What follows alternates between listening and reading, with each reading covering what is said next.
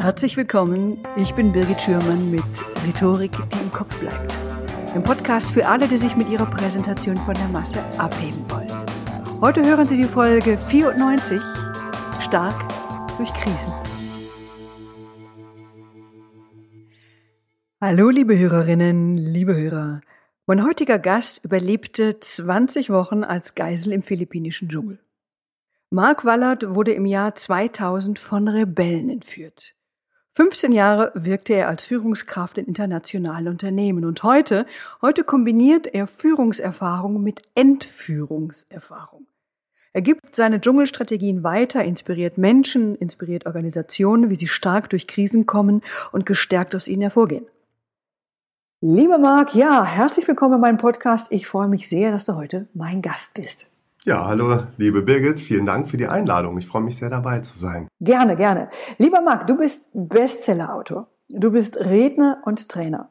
Und vor 20 Jahren wurdest du mit deiner Familie von Terroristen in Malaysia entführt und dann in den philippinischen Dschungel verschleppt.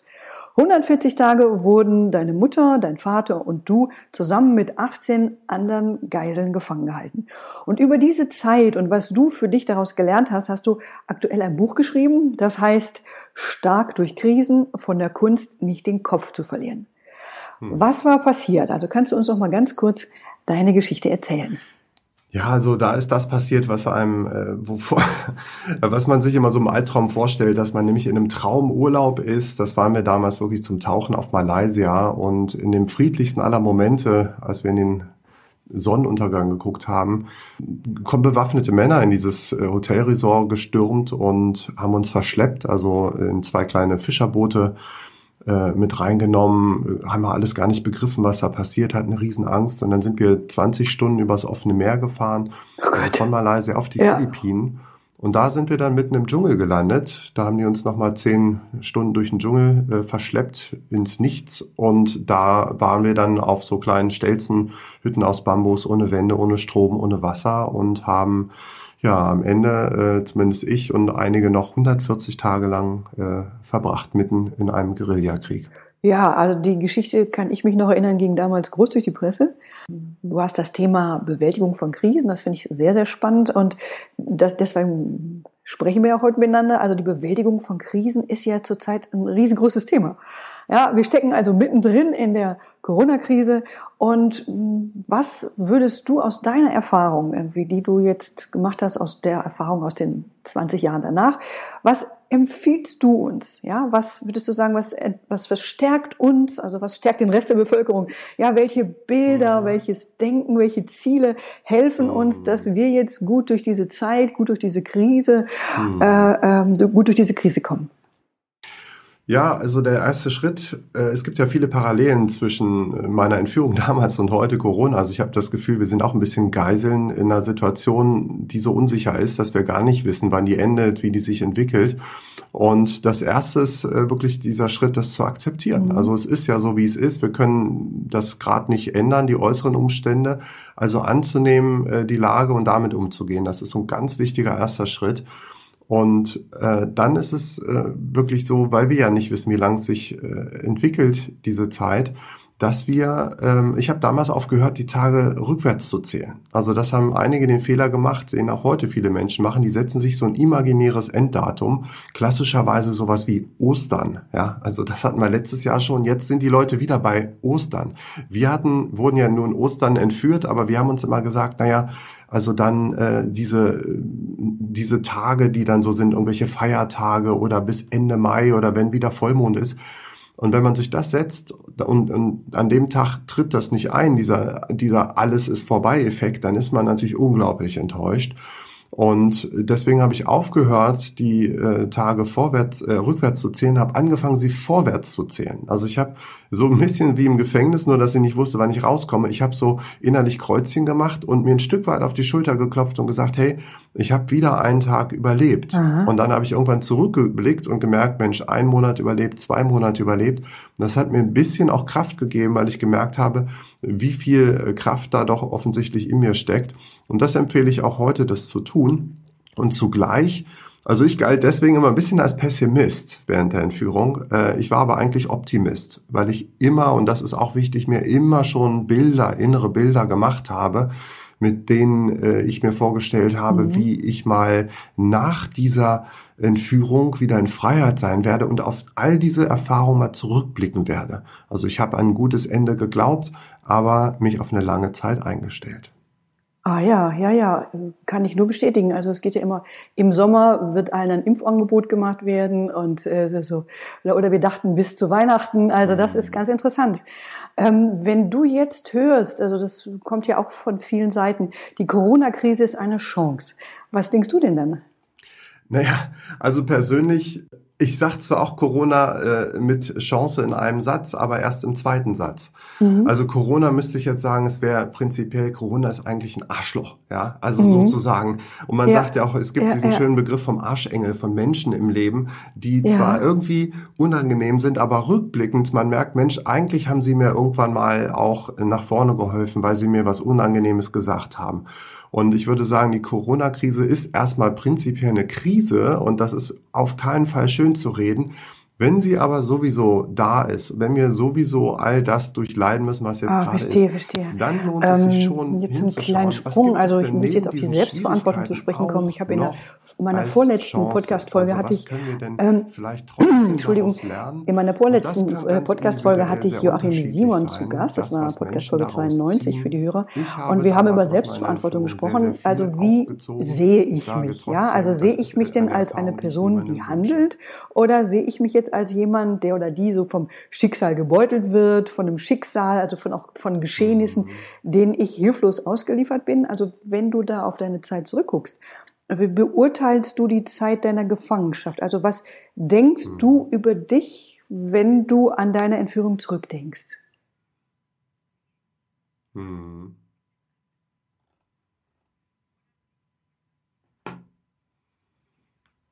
Mhm.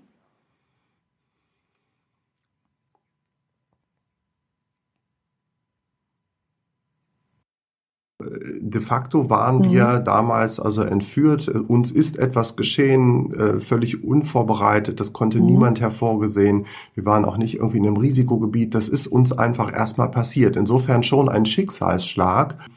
Wenn man bei anderen Krisen, ich, ich sage vielleicht erstmal, wie ich bei anderen Krisen sage, da denke ich, das Beste, was man finden kann, ist einen eigenen Fehler, den man gemacht hat, um in eine blöde Situation zu kommen. Weil dann fühlt sich vielleicht erstmal blöd an, aber dann kann man auch was ändern. Wenn man selbst ein Teil des Problems ist, dann kann man auch ein Teil der Lösung sein. Und das ist eigentlich die gute Nachricht. Wenn man jetzt durch einen Schicksalsschlag, wie wir damals, in so eine Situation reinkommt, dann kann man trotzdem noch Selbstverantwortung übernehmen, und zwar im Rahmen der Möglichkeiten. Also wir haben uns sehr schnell aus dieser Opferrolle, und zwar auch aus dieser Opferhaltung rausbegeben. Dazu eine ganz kleine Geschichte. Wir haben ja den ganzen Tag da auf dem Boden oder auf Kokosnüssen gesessen. So, und es gab Zeiten, da haben wir einfach nur gesessen und gewartet, gewartet, gewartet, bis wir endlich freigelassen werden. Und das ist eine ganz schwierige Haltung, weil man, also einmal so, es ist das Gegenteil von Power Posing, ja, wer das kennt. Also man sitzt erstmal so gebückt am Boden und so ein bisschen niedergeschlagen, sprichwörtlich. Aber wenn man sich mal aufrichtet und überlegt, was kann ich denn jetzt im Rahmen der Möglichkeiten tun, dann kommt man in die Kraft. Und was ich damals gemacht hatte, war, zu einem Moment, da hatten wir irgendwann mal so ein paar Holzlatten, da beim, so, warum auch immer, wir hatten einen Hammer und eine Säge und dann habe ich angefangen, Stuhl zu bauen. Ich habe einen Stuhl gebaut und das war erstmal physisch eine unglaubliche Erleichterung, mal wieder äh, aufrecht sitzen zu können. Aber noch viel stärker war dieser mentale Effekt. Ich hatte das Gefühl, etwas tun zu können. Also ich war selbstwirksam. Man spricht auch von Selbstwirksamkeit in der Resilienz, dass man also das Gefühl hat, sein eigenes Schicksal ein Stück weit zumindest zum Besseren zu wenden und zum Besseren wenden zu können. Und das gibt Kraft und dann kommt man raus aus dieser Opferrolle. Ja, verstehe. Es hat ja auch damit zu tun, wie sehe ich mich oder wie beurteile ich was. Mhm. Und da würde ich gerne auf so einen Begriff zu sprechen kommen, der häufig auch in einem, nicht, nicht unbedingt in einem Atemzug, aber in der Resilienzforschung genutzt wird, und zwar das Reframing. Also das heißt, ein hm. Reframing ist eine Umdeutung. Also wenn mir eine Sache also, oder wenn wir einer Sache eine, eine Erfahrung oder hm. einem Inhalt so einen ganz anderen Rahmen geben. Also nehmen wir mal an, ich habe irgendwie ja. ein Problem, ja, und wenn ich irgendwie mein Problem reframe, dann kann das für mich auf einmal plötzlich eine völlig neue und völlig andere Bedeutung haben oder bekommen, ja. Und und wenn du jetzt mhm. heute an deine Entführung zurückdenkst und an eure Situation vor 20 Jahren, also was für eine mhm. Rolle spielt denn das Reframing für dich? Also ich glaube, ich reframe viel und zwar mhm. ganz intuitiv. Also ich habe es immer schon getan, bevor ich überhaupt von dem Konzept erfahren habe. Und äh, eins ist mir nämlich immer aufgefallen, ich werde auch gerade in den Medien ganz häufig Entführungsopfer genannt. Oder auch als wir freigelassen wurden, da war ja eine unglaubliche Medienwelle und es war immer so Entführungsopfer Wallert.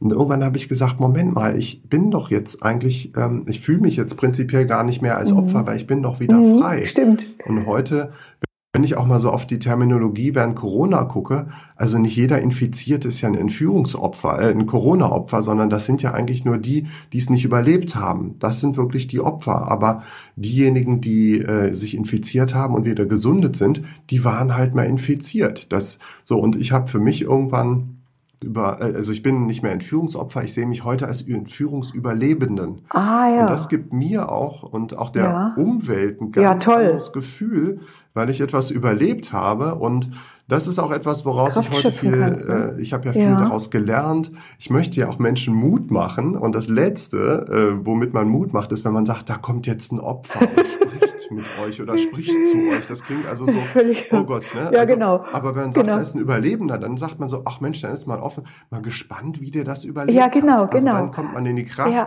dann guckt man sich die Stärken ja. an und nicht die Belastung. Ja, ja, ja, super, ja. Also ähm, vielleicht hast du die Frage auch gerade schon so in Ansätzen beantwortet, die ich jetzt fragen will. Ihr wart jetzt 21 Geiseln, hast du gesagt, ne? Wie ihr drei, ihr wart davon ein Teil.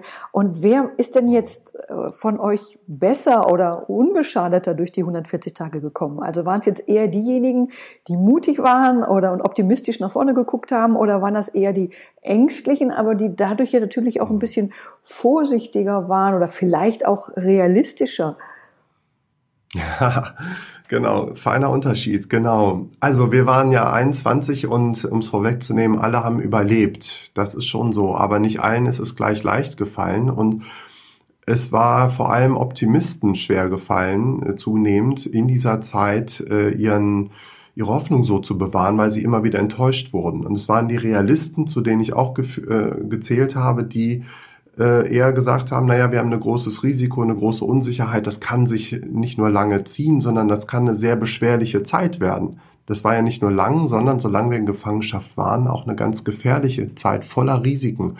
Ähnlich eigentlich wie heute. Solange die Krise nicht vorbei ist, bestehen die Risiken. Und dann kommt so eine Erschöpfung, wenn man immer denkt, naja, morgen ist alles vorbei. Und bei uns und ein Stück weit auch heute habe ich festgestellt, positives Denken kann tödlich sein. Ah, spannend. Weil man immer sagt, Optimismus, ja. positiv denken, aber das kann auch tödlich sein. Bei uns war es ja so, einmal gibt es diesen Effekt, dass man enttäuscht ist. Das kann also wirklich dazu führen, dass man immer ab und auf mit den Gefühlen, also Euphorie, Enttäuschung, Euphorie, Enttäuschung, dass man da erschöpft. Einige sind bei uns auch so äh, depressiv geworden darüber, dass sie sich sogar das Leben nehmen wollten. Es gibt aber noch einen zweiten Effekt, nämlich wenn man wirklich innerlich von überzeugt ist, so in einer Woche ist es vorbei, trifft man auch keine Vorsichtsmaßnahmen für den Fall, dass es einen Monat dauert. Bei uns war es ja so, wir waren in so einem Guerillakrieg, wir wurden einmal völlig unvorbereitet an, angegriffen vom Militär, also beschossen. Da sind wir losgelaufen, haben noch nicht mal Wasser mitgenommen. Ja, oh wir waren ganz unvorbereitet, sind losgelaufen, ohne Wasser, stundenlang durch ja. den Dschungel marschiert, wir bei dieser schwülen Tropenhitze. Irgendwann sind die ersten kollabiert. Das war lebensgefährlich. Und am Ende haben wir das zwar überstanden, so, und was jetzt passiert, man kann entweder sagen so, puh, das ist ja nochmal gut gegangen und dann wieder in den, äh, in den Optimismus-Modus wechseln. Aber schlauer so daraus lernen aus diesen Fehlern und da galt es halt wirklich viel Disziplin an den Tag zu legen und zu sagen, wir haben ab jetzt, egal wie es, wie gut es aussieht äußerlich, also wenn gerade mal Ruhe ist, wir haben immer eine Flasche Wassergriff bereit, dass wenn wir loslaufen müssen, dass wir die auf jeden Fall mitnehmen.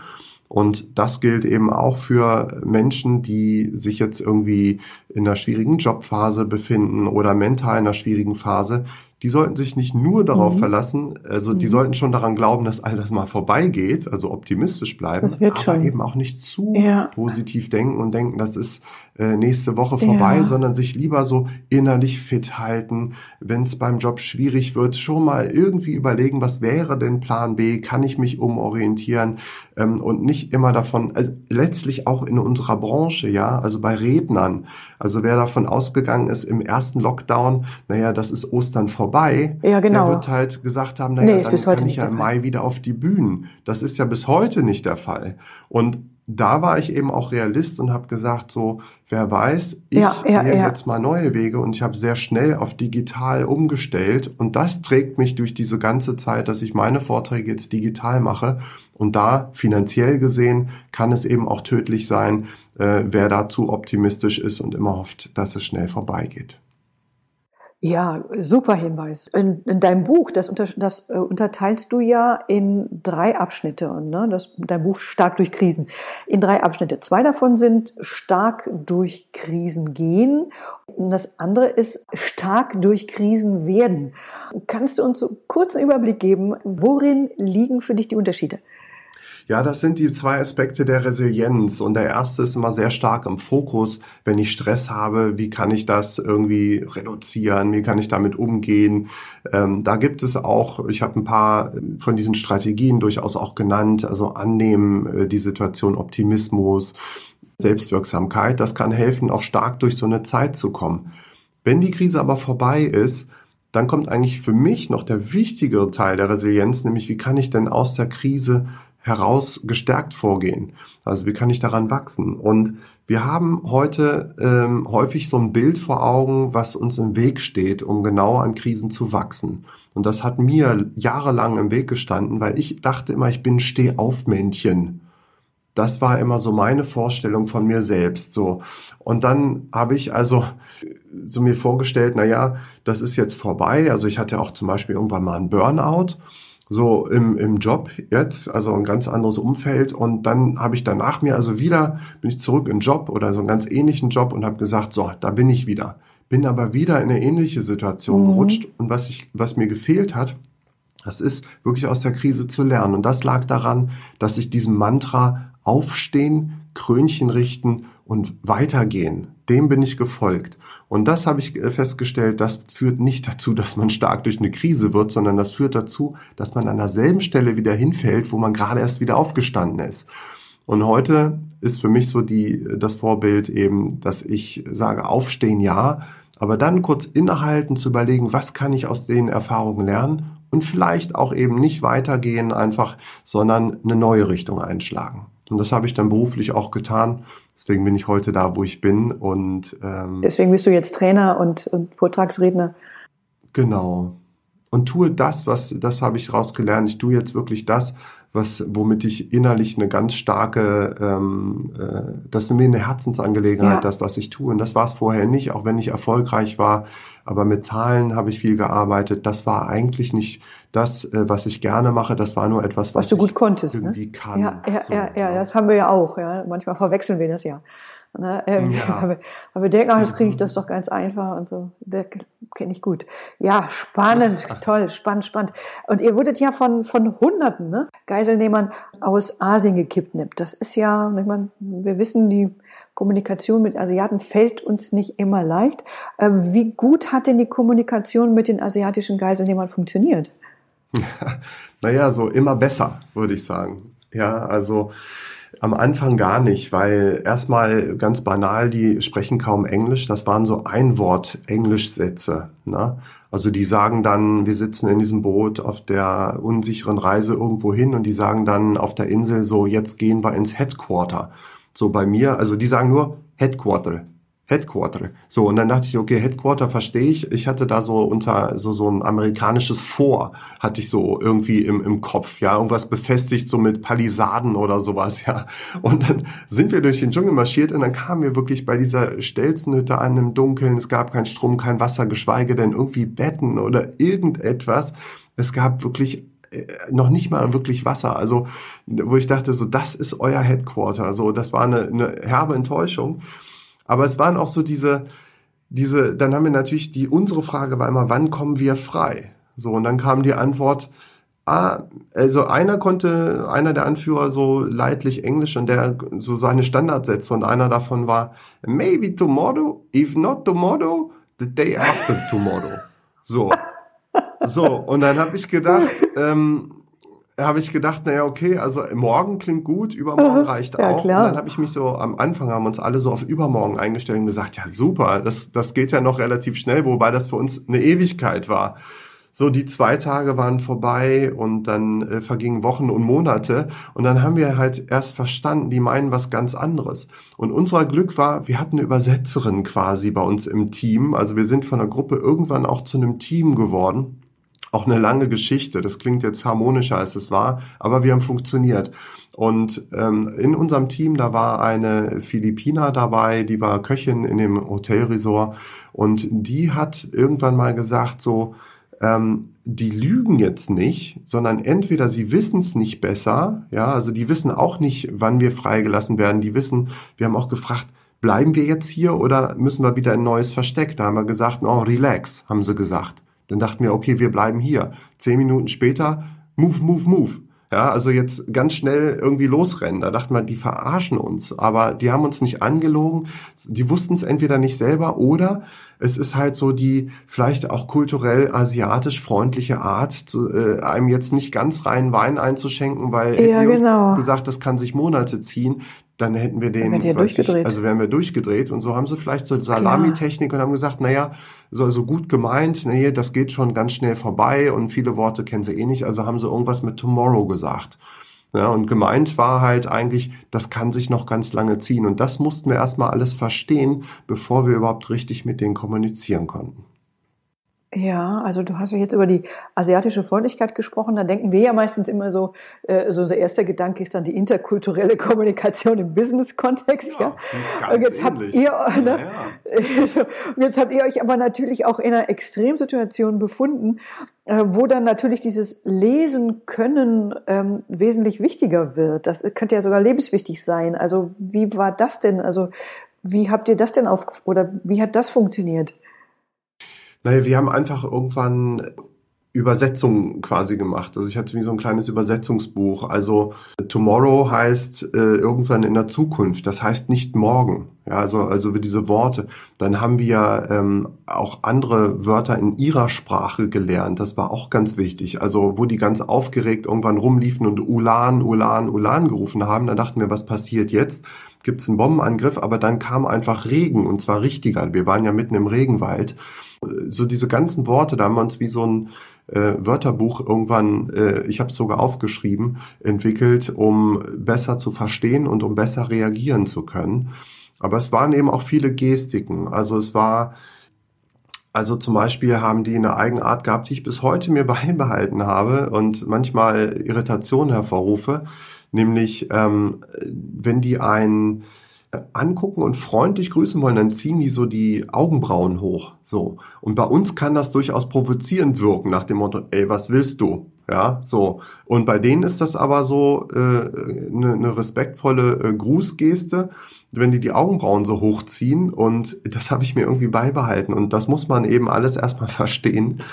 Das war äh, eine Frage von Zeit, aber eben auch eine Frage von Reflexion und der Unterstützung von derjenigen im Team, die eben ganz gut Englisch konnte und äh, vor allem auch die äh, Sprache der Einheimischen sprach oder der Kidnapper. Ja, aber das ist ja nicht nur bei den Geiseln, also bei den Geiselnehmern gibt es ja, auch die unterschiedlichsten äh, äh, Charaktere. Also da gibt es ja zum Beispiel die impulsiveren und dann gibt es diejenigen, die manchmal vielleicht auch Empathie zeigen in manchen Situationen und dann gibt es ja diejenigen, mit denen man sich in normalen Zeiten ja vielleicht sogar angefreundet hätte. Die gab's. Also habe ich auch immer gesagt, genauso eigentlich. Äh, unter anderen Umständen wären einige von denen zu meinen Freunden geworden. Das sind sie dort nicht. Also um es mal zu differenzieren, ich finde die Frage schön, weil häufig wird immer die Entführer und die Geiseln so in Schwarz-Weiß so unterteilt. Und beide Gruppen waren sehr heterogen und es gab halt die volle breite Mischung von Charakteren, von äh, Kompetenzen, wie in jeder anderen Menschengruppe auch. Und bei denen war es so, es gab also die ganz fanatischen, religiösen, äh, gut ausgebildeten Kämpfer aus Afghanistan, die gab es da auch. Und die waren äh, teilweise hatten die auch schon äh, so sadistische Züge haben uns gesagt you are you are animals. Oh. also ihr seid Tiere okay. so ganz oder oder auch gesagt you are instruments. Das war auch sehr beliebt und äh. ähm, war der ja das auch? war so waren wir auch. Ja. Das hat uns aber auch gesagt naja im ersten Moment dachte man wenn wir Instrumente sind ist dann ist es ja zumindest nichts Persönliches haben aber ja. gemerkt, naja, die werden sie ziemlich nüchtern einsetzen, um ihre Forderungen umzusetzen. Mhm. Und ähm, dann haben wir angefangen, eben Beziehungen aufzubauen, uns als Menschen sichtbar zu machen. Und wir haben vor allem Kontakte geknüpft zu denen, die eben etwas aufgeschlossener waren. Einer davon, das war Mohammed, als Krieger ein unglaublich tapferer Typ, also so wirklich, wie man sich einen Rebellen vorstellt, also durchtrainiert, unglaublich äh, bissig, ähm, sieht auch furchterregend aus und hatte eine ganz weiche Seele. Also der hat vor allem, das war der sogenannte Bodyguard, so haben sie die genannt, äh, meiner Mutter. Also die haben einmal aufgepasst natürlich, dass wir nicht flüchten, aber ja. auch, dass wir diese Zeit, dass wir da irgendwie durchkommen, weil wir waren ja Geld wert in deren Augen. Und dann hat er also einmal äh, war eine Phase, konnte meine Mutter gar nicht laufen, war auch bewusstlos. Wir mussten flüchten vor dem Militär und er hat also mit einem anderen sie also wirklich fast zwei Tage und eine Nacht also fast durchgelaufen auf einer auf einer auf so einer äh, Trage auf der Schulter durch den Dschungel kann man sich gar nicht vorstellen. Ich habe das irgendwie ein, zwei Kilometer geschafft mit meinem Vater. Danach waren wir völlig fertig und der hat sie komplett durchgetragen. Und er hat ihr immer wieder in kleinen Situationen geholfen, wenn äh, zum Beispiel jemand im Hintergrund einfach aus Spaß geschossen hat. Das war so eine Freizeitbeschäftigung, einfach mal so ein Magazin leer schießen von so einer, äh, vom Schnellfeuergewehr. Und das direkt, also kann man sich gar nicht vorstellen als Zivilist, äh, wie laut das ist. Und meine Mutter mhm. war eben nervlich angeschlagen und hatte dann eben, also wirklich eine große Belastung, ist dann aufgeschreckt. Und also das hat er ihr erspart, indem er dann diesen jungen, etwas verspielten äh, Kämpfern sozusagen Einlauf gegeben hat. Und das waren äh, wirklich ganz menschliche äh, auch Regungen. Und als meine Mutter freigelassen wurde. Das haben wir irgendwann aus diesen knisternden Transistorradios äh, mitten im Dschungel irgendwie kam dann wieder so ein Gemisch aus Lokalsprache und Military Negotiation und dann irgendwann Release Renate Waller und dann haben wir gemerkt, okay, und dann kam irgendwann Helikopter. Und als wir Helikopter gehört haben, okay, dann haben wir äh, auch wir verstanden, die ist jetzt offensichtlich bei der Freilassung mittlerweile im Helikopter und fliegt in die Freiheit. Und ich wusste, dass das so oh ist, Gott. weil er oh äh, von demselben Radio saß ah. und auf einmal in Tränen oh ausgebrochen ist. Dieser tapfere Krieger oh Gott, oh hat auf einmal vor Rührung oh geweint, weil ihm meine Mutter wirklich so ans Herz gewachsen war. Und mhm. das war also ein Beispiel, mhm. es waren ja, eben verstehe, auch verstehe. Menschen, und zwar ja. so eine bunte Gruppe wie wir auch. Ja. Und trotzdem sind es nie unsere Freunde geworden und trotzdem haben wir sie nie gelebt und trotzdem gab es bei uns nicht das, was immer als Stockholm-Syndrom die Runde macht. Das hatten wir nicht, sondern wir haben einfach mit ihnen kooperiert und ich habe immer differenziert, es gibt so eine und so eine. Äh, keine Frage. Also hat ja auch was mit den Rollen zu tun und, und manchmal ist es auch ganz sinnvoll, glaube ich, sich da irgendwie fernzuhalten. Ähm, Im dritten Abschnitt, jetzt kleiner Sprung zu dem dritten Abschnitt deines Buches, also im dritten Abschnitt deines Buchs geht es um stark durch Krisen im Team. Ja, du hast gesagt, ihr seid auch als Team zusammengewachsen. Und mhm. wenn du deine Erfahrung auf die Führungskommunikation von Unternehmen überträgst, also was sind da für dich die wichtigsten Erkenntnisse? Also was ist, was ist für dich wesentlich? Ja, äh, ich habe ja selber über 15 Jahre auch in Führungspositionen in, in Konzernen gearbeitet. Und was ich da gelernt habe vor allem ist, wie entsteht eigentlich so ein Team? Und ich habe damals gelernt, Konflikte gehören dazu. Also wir waren eben nicht das harmonischste Team, wir waren trotzdem gutes und sehr performantes Team. Wir haben ja gut funktioniert, wenn es drauf ankam und deswegen auch alle überlebt. Und gerade so in einem Team, damit sich Vorgehensweisen klären, damit sich Rollen auch klären. Äh, dazu braucht es manchmal eben auch äh, Konflikte, die gehören zum Teambuildingsprozess dazu. Also kein Team ohne Teambuilding und kein Teambuilding ohne Konflikte. Und das war für mich auch irgendwann mal der Punkt, als ich so verstanden habe, Konflikte gehören zu einem erfolgreichen Team und auch zur Führung ein Stück weit dazu, da habe ich für mich innerlich als der harmonieliebender Mensch auch so diese Illusion abgelegt, ich könnte jetzt eine Führungsaufgabe, also ich bin dann Bereichsleiter äh, geworden oder habe mich genau für fünf Jahre, habe also Führungskräfte und viele, viele Abteilungen geleitet. Und da habe ich das nur machen können, weil ich für mich schon mal von vornherein wusste und das auch meinem Team deutlich gemacht habe, wir haben hier eine ganz herausfordernde Zeit vor uns und da gehört, gehört ein gewisses Maß an, an Auseinandersetzung auch dazu. Das ist normal, das müssen wir nicht wegmachen, sondern damit müssen wir gut umgehen. Und das war für mich schon mal ähm, ein Teil der Führungskommunikation, hier auch äh, wirklich Ehrlichkeit, äh, Klarheit als Führungskommunikationswerte auch mit in den Raum zu geben und die auch zu leben. Ach toll, ja, spannend, spannend, spannend. Wenn unsere Hörer dich kontaktieren wollen, äh, wie finden sie dich? Ja, also gerne über Social Media, über das, was man so kennt von Insta bis äh, LinkedIn äh, und vieles mehr. Äh, alles gebündelt übrigens auch auf meiner äh, Webseite natürlich markwallert.com. Und sonst äh, natürlich, also wer auch da vertiefen mag, also so viele dieser Geschichten mit den Überträgen in heute, das habe ich dann, glaube ich, also am besten lernt man mich kennen wahrscheinlich über das Buch oder natürlich, ja. wenn man mich äh, einlädt. Und ja, das, darüber freue ich mich. Also ja. ich bin gut ja, im Internet. Das verlinke ich dann finden. auch nochmal. Toll. Ja, super, ja, genau, genau. Das verlinke ich auch nochmal da in der Beschreibung des Podcasts und in meinem Hörerservice. Super, Dankeschön, ganz toll, ganz spannend. Dankeschön, Marc. Danke für deine Worte. Ja, sehr gerne. Vielen Dank für die Einladung. Das war's für heute, liebe Hörerinnen, liebe Hörer. Wenn Sie zu diesem Thema mehr wissen möchten, ich habe für Sie einen Hörerservice eingerichtet, für den Sie sich unter birgit-schürmann.com slash podcast Schürmann mit UE eintragen können. Wenn Ihnen diese Folge gefallen hat, wenn sie hilfreich für Sie war, ich freue mich über eine positive Bewertung bei iTunes. Sonst über Fragen, Anregungen, natürlich freue ich mich. Schreiben Sie mir unter podcast at birgit-schürmann.com. Wir hören uns wieder hier in Kürze. Ich freue mich auf Sie. Ihre Birgit Schürmann.